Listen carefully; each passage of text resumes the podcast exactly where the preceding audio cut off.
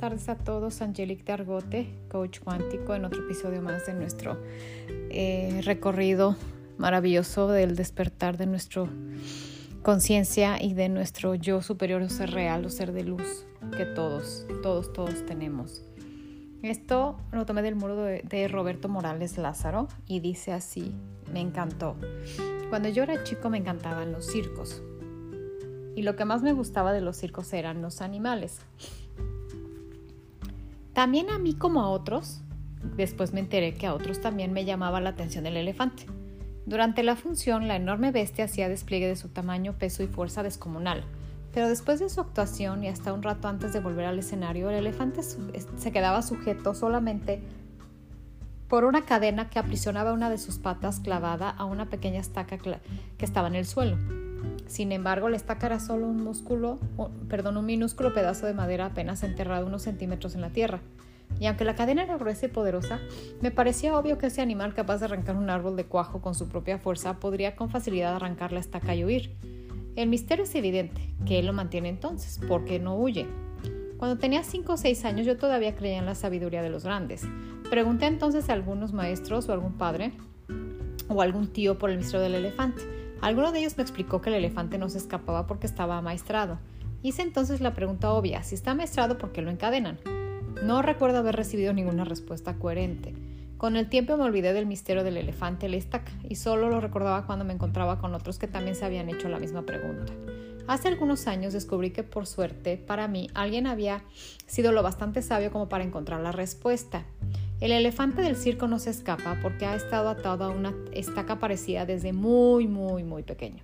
Cerré los ojos y me imaginé al pequeño recién nacido sujeto a la estaca. Estoy seguro de que en aquel momento el elefantito empujó, tiró, sudó, tratando de soltarse, y a pesar de todo su esfuerzo no pudo. La estaca era ciertamente muy fuerte para él en ese momento. Juraría que se durmió agotado y que al día siguiente volvió a probar y también al otro y al otro y al otro y al que seguía y al que seguía. Hasta que un día, un terrible día para su historia, el animal aceptó su impotencia y se resignó a su destino.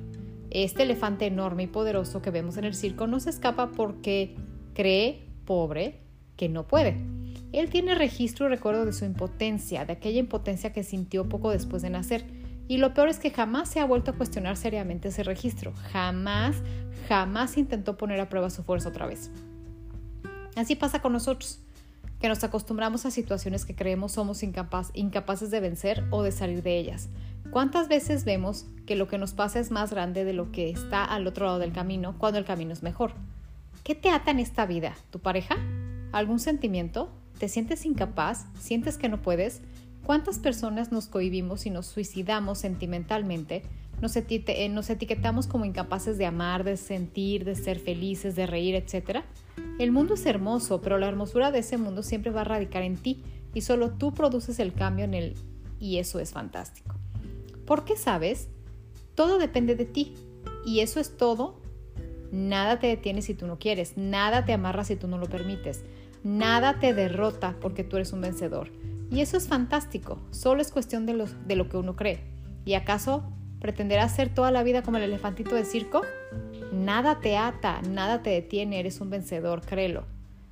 Qué maravilloso eh, esta, esta lectura porque sí nos da a entender que efectivamente nosotros solitos nos creamos esos límites y nos creemos totalmente pues sin fuerzas para sacar adelante las situaciones que se nos presenten en la vida y pues mejor ahí nos quedamos y nos acostumbramos. Y entonces ese sistema de creencias pues nos hace estar, como siempre lo he mencionado, en un estado de víctimas en vez de tratar de hacernos responsables y soltar esa estaca. Que en el momento en que nos la pusieron o nos la pusimos pues éramos más pequeños y obviamente no teníamos esa capacidad, fuerza, inteligencia emocional, todo lo que se requería para hacerlo. Pero, ¿qué creen? Ahora ya la tenemos porque ya somos personas totalmente capaces, fuertes, llenas de energía, de luz, de vibraciones que nos permiten hacer este tipo de movimientos y ahora sí que zafar esa estaca del lugar y poder salir y disfrutar de la vida con responsabilidad y evitar que este sistema de creencias nos siga limitando, al contrario, romper ese sistema y crear el sistema que nos convenga a nosotros o que, no, que nos funcione mejor.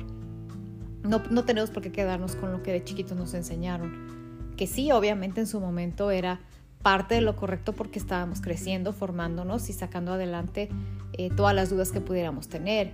Y al, al, final del camino, pues nosotros, nosotros decidimos qué vida tomar y qué rumbo seguir. Pero, pues desgraciadamente o por costumbre o por estar en una zona de confort dentro de la victimez, pues nos sentimos que así es y que no queda de otra. Y al contrario, si nosotros nos damos cuenta de que sí hay, sí hay muchas otras opciones y que sí podemos tener la gran responsabilidad de nuestra vida y tomar las decisiones y aceptar las consecuencias de esas decisiones, buenas o malas, para poder sacar adelante y ser felices realmente y dejar de sobrevivir y vivir como debe de ser. Yo creo que es muy importante que empecemos a despertar, empecemos a darnos cuenta de lo valiosos que somos, de lo fuertes que somos y que no estamos solos. Como sabemos, Dios siempre está en nosotros. Y si nosotros no podemos solos, él, él en nosotros sí puede y nos da toda la fuerza. Y como lo he dicho en algunas otras ocasiones, nos da todo el poder, nos da toda la sabiduría para poder administrar todas las bendiciones que nos da, para poder eh, obtener el beneficio de toda, toda, toda su misericordia y de toda la prosperidad y abundancia que tiene para nosotros. No hay que entorpecer su trabajo, dejarlo trabajar, dejarlo que, nos, que sea su voluntad y que al final es para nuestro bien y es para nosotros estar totalmente conscientes y felices en esta maravillosa vida. No hay que dejarlo en saco roto. Analícelo y piénselo y si les funciona, pues intentemos sacar la estaca de ese lugar. Hasta aquí la dejo el día de hoy. Ya saben, les mando un fuerte abrazo, que tengan excelente tarde y soy Angelique Targote, coach cuántico.